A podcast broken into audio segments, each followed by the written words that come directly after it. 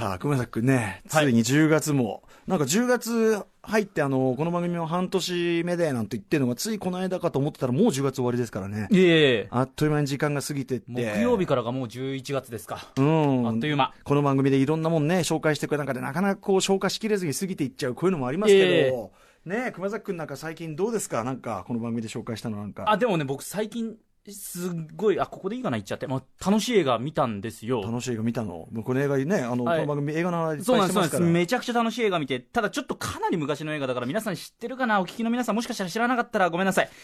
2001年宇宙の旅っていう映画があるんですけど、まあ、昔は昔ですけどね、俺に、俺にその話をするか。ええ。俺にその話をそのまさに今日見てきましたんで、あ、偉い。その話、じゃあ、熊崎くんが2001年をどう見たか、言ってみよう。アフターシックスジャンクション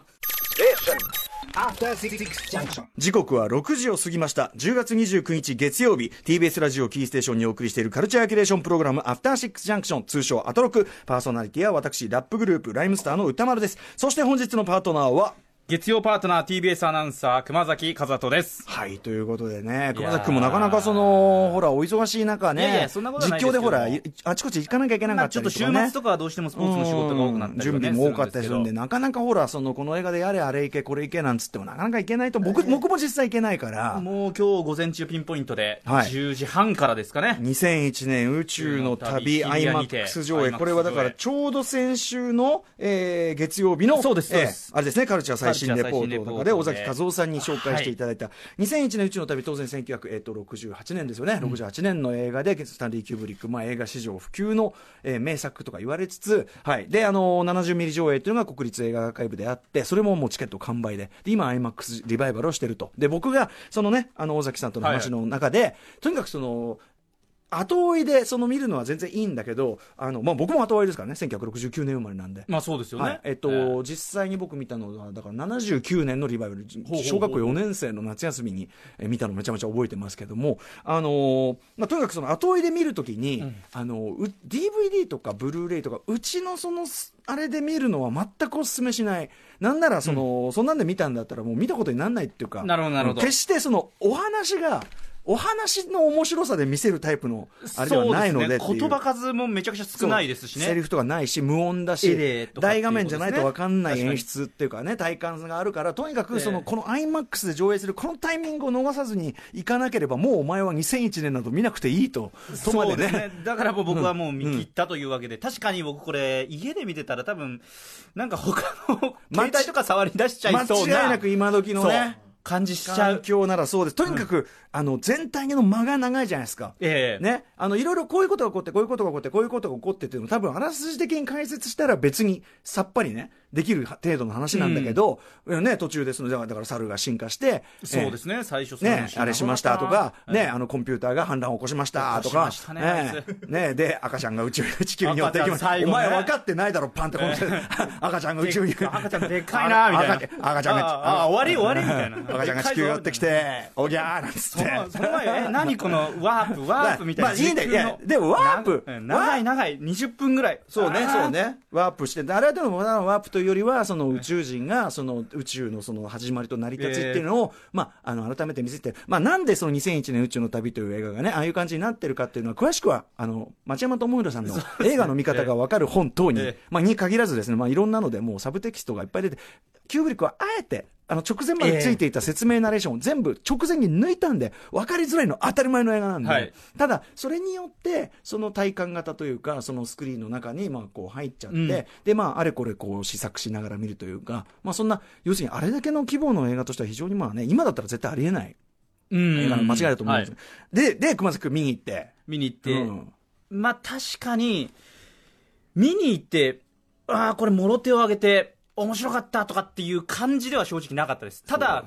ね。見て、後悔は全くない。むしろ見といてよかったなと。このタイミングでねそうそう、そういう作品ではあったなということはありますね。そう。これね、でもね、その、要は、おも面白いとは何かっていうことなんですよ。バックトゥーザフューチャーみたいな映画は面白い映画ななんだけど、世の中には、眠、眠りかけちゃってるけど、その面白いっていうものをすごく講義に取るのはね、ええあの、眠り当時ね、僕ら学生時代、そういう眠りかけちゃいっぱい見てるわけです。タルコフスキーとかそういうのいっぱいいるわけですよ。それもう、寝る専門の、あの、寝専門。うんそう。なんだけど寝ちゃう映画がじゃあつまんない映画かっていうとそういうことじゃないんだっていうそのあのなんていうかな映画の面白さとかその価値っていうところにそのバック・トゥ・ザ・フューチャー的なダイハード的なそれ誰が見ても面白いってていうそれもでどっちが偉いとか言ってるんじゃまあいうん。まあでもとにかくその両両方のっていうかねあのいろんな面白みどっちがいいどっちが悪いとかっていう話じゃないと。うん、っていうかその、そういう、あのー映画もあるということをですね、まあ、あの特に若いうちに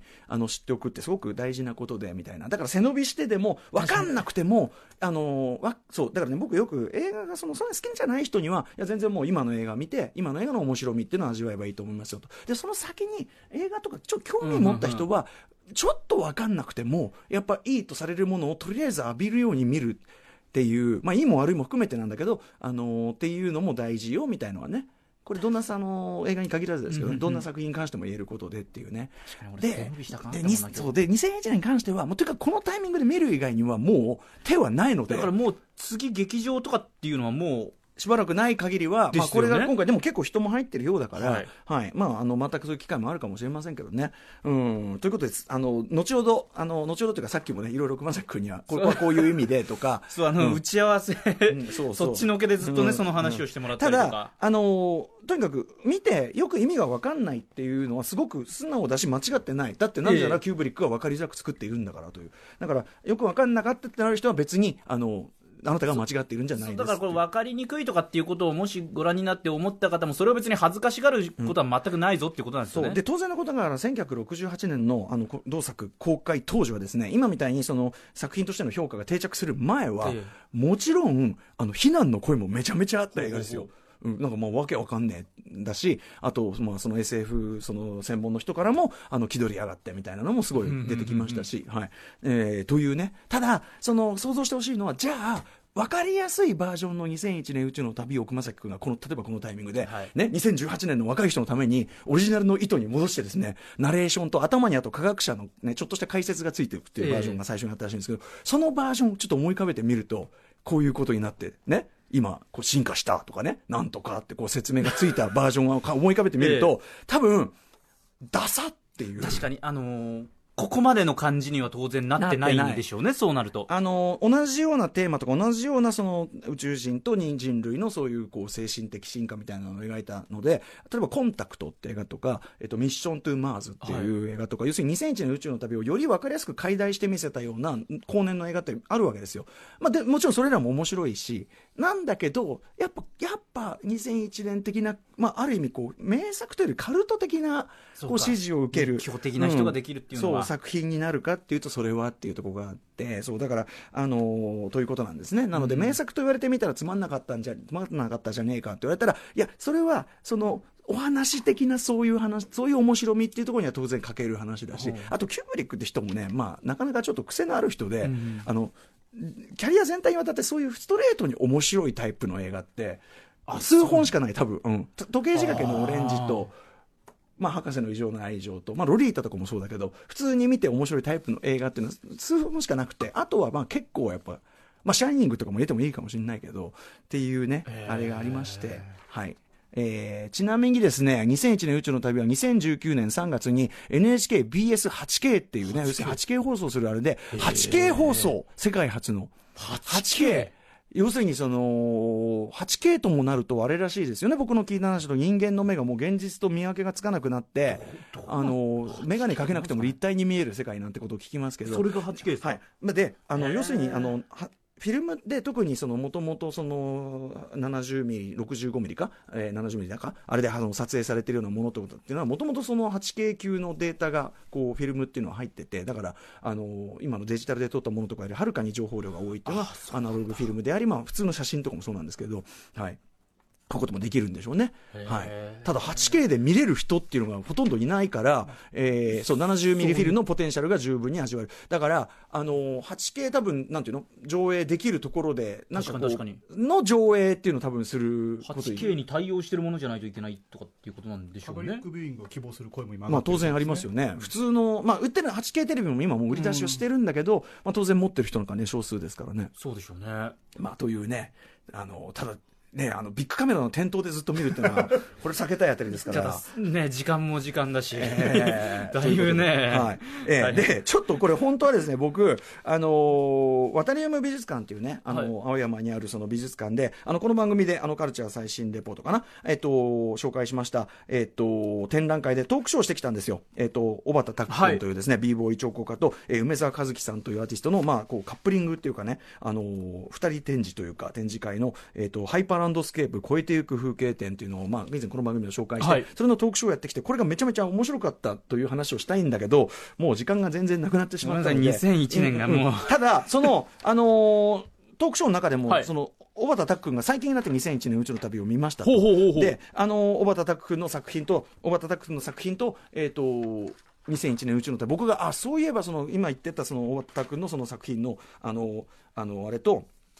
あの2001年のこういうとこって共通点があるよねみたいなそういう話でも盛り上がったりとか。で僕はちょうど偶然あのあのですね9万8000円僕が若坂で落とすきっかけとなったアンダーカバーの2001年宇宙の旅ボンバージャケットを着込んでいったので非常にこう2001年色へがー。あの図らずも濃くなるこうトークとなったというのがあったりしてめちゃめちゃ面白かった。ちなみに、えっと、ワタリウム美術館まだこのあのハイパーランドスケープ、えっとはい。これまだ12月2日までやってるので皆さんぜひ行っていただきたい。あの非常に、えっと、た小畑多丘君と梅沢和木君という、まあ、若いアーティストなんだけど非常にとなんか対照的なあの作風を持つ、はい。あの2人でなんか事前にはやっぱその周りの人もこの2人って合うのみたいな感じだったらしいんだけど、あのめちゃめちゃこうやって見ると納得のあの展示になっててナイスカップリングでしかもその小畑君と梅沢君がそのトークショーの中で梅沢さんもおお越しいただいてて、はい。あの話してもらってであの絶対こう重なり合わない人種だと思ってたとか梅沢さんとかおっしゃって、まあ、要するにオタク文化的なねそういうアニメとかそういう、えーところのそういうこうあれで来てる梅沢さんに対して、まあ、オタク小畑君はぱこうあのストリートカルチャーって感じでもっと不良な感じだから、えーでその二人が終わった後にこうずっと話しててなんかね対照的っていうか噛み合ってんだか噛み合ってないんだか二人のでもものすごいスイングしてるトークがめちゃめちゃ面白くってね。とかねそれも楽しかったですし、えーあとあのワタリウム美術館さん、まあ、オンサンデーズっていう昔からあるあの、まあ、アートショップというかなんですね。あのカフェとアートショップがこう併設になってて、で今その、えっと、ショップのところにあのはいその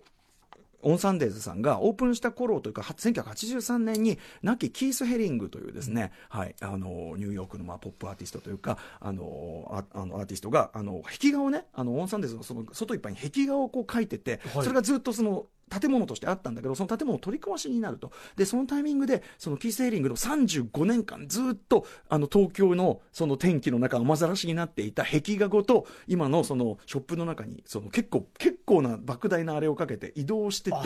結構巨大なその壁画がこう展示されてて、で、その横にですね、あの、渡さんがですね、こう撮影、当時撮影した、あの、キース・ヘリングがその壁画を描く様子のビデオが上映されてて、これ自体がもうちょっとした、あの、キース・ヘリング、ちょっとか軽い、こう、非常に貴重な、あの、回顧展示になってて、これもこう見逃せないあたりみたいなのがあってね、ちょっとぜひちょっと青山行きやすいんで、ぜひ、そうですね。まずくんはい、あの、はい。ここ来る前にもでもちょっと行ってみてくださいと。12月2日まで、い。った感じでしょうかね。はい、ということで盛りだくさんでお送りいたしました。えー、こんな感じで様々な面白を発見して紹介していくカルチャーキュレーションプログラム、アフターシックスジャンクション、今夜のメニュー紹介です。さてこの後は国立博物館で行われますえー音楽と仏教が融合したイベントについてお話をいただきますそしてその後はタレントの佐々木香織さんが舞台版「信長の野望」の魅力について伝えてくれますそして7時からは月1レギュラーの DJ プロデューサー、豆腐ビーツさんが登場です。8時からは特集コーナー「ビヨンドザカルチャーさて歌丸さん今夜の特集何でしょうか？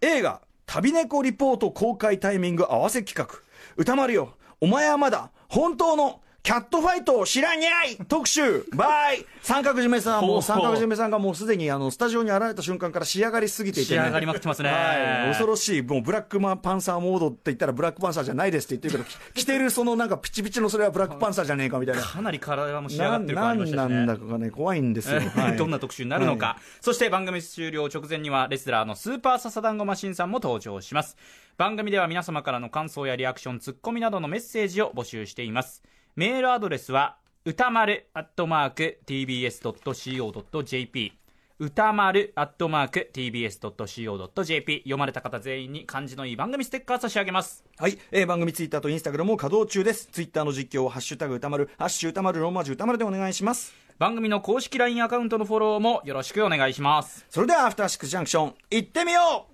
Station. After Six Junction.